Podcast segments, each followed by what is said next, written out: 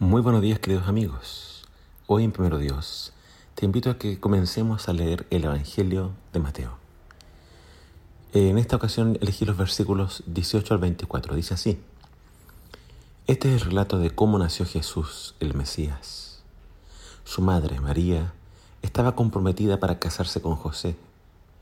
Pero antes de que la boda se realizara, mientras todavía era virgen, quedó embarazada mediante el poder del Espíritu Santo.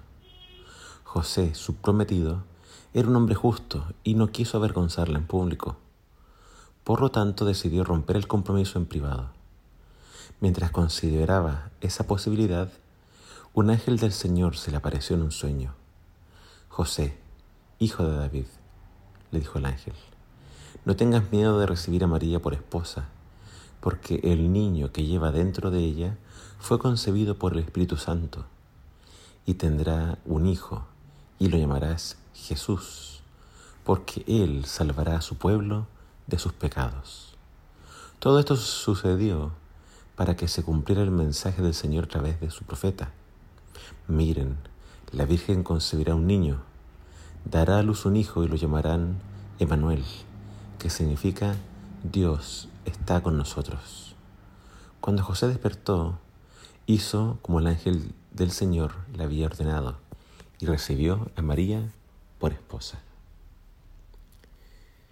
Leví Mateo era un cobrador de impuestos y por trabajar para los romanos, la nación invasora, era considerado por sus compatriotas como un traidor, lo más bajo de la sociedad.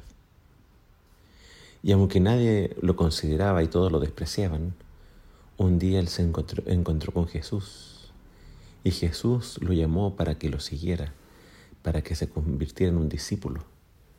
Y así es como Mateo se convierte en este discípulo de Jesús que más tarde escribiría este Evangelio, las buenas noticias acerca de la llegada del Mesías. Mateo escribe eh, principalmente teniendo en mente a, su nación, a los judíos. cuando leas los cuatro evangelios te vas a dar cuenta de que Mateo se enfoca mucho en agregar citas de la Biblia, del Antiguo Testamento, demostrando de que Jesús cumple todas las profecías. Te vas a dar cuenta de que él también tiene un fuerte énfasis en las enseñanzas de Jesús. Presenta a Jesús como el Maestro. Entonces, él escribe este Evangelio para su nación, para los suyos, para que ellos comprendan quién es Jesús y qué es lo que vino a hacer. Antes de presentarnos al Mesías, Mateo nos presenta las credenciales genealógicas de Jesús. Y esta genealogía tiene el objeto de mostrar de que Jesús, como lo decían las Escrituras, proviene de el mismo Abraham, proviene de, de David, porque el Mesías tenía que ser hijo de Abraham, tenía que ser hijo de David. Así que nos presenta toda esta línea genealógica que nos conduce hasta el mismo Abraham.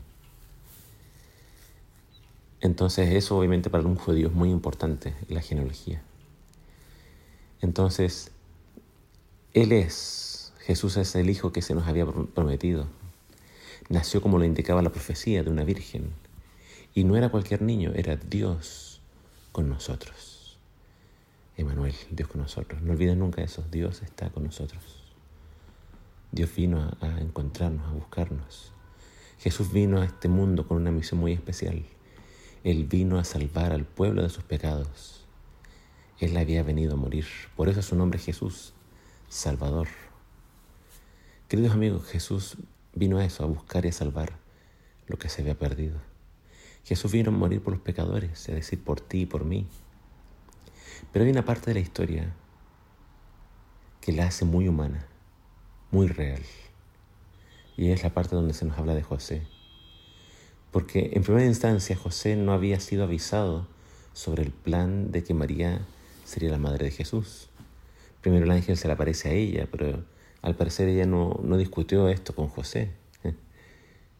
Y cuando José se entera de que ella está embarazada, me imagino en su mente, eh, quizás destrozado su corazón, pensando, bueno, si está embarazada, estuvo con otro hombre, por su mente pasaron tantas cosas, así que dice la Biblia que él estaba considerando. Él podría haber hecho un escándalo, pero él estaba considerando dejarla en secreto. Él tenía todo el derecho de, de estar enojado, frustrado, traicionado.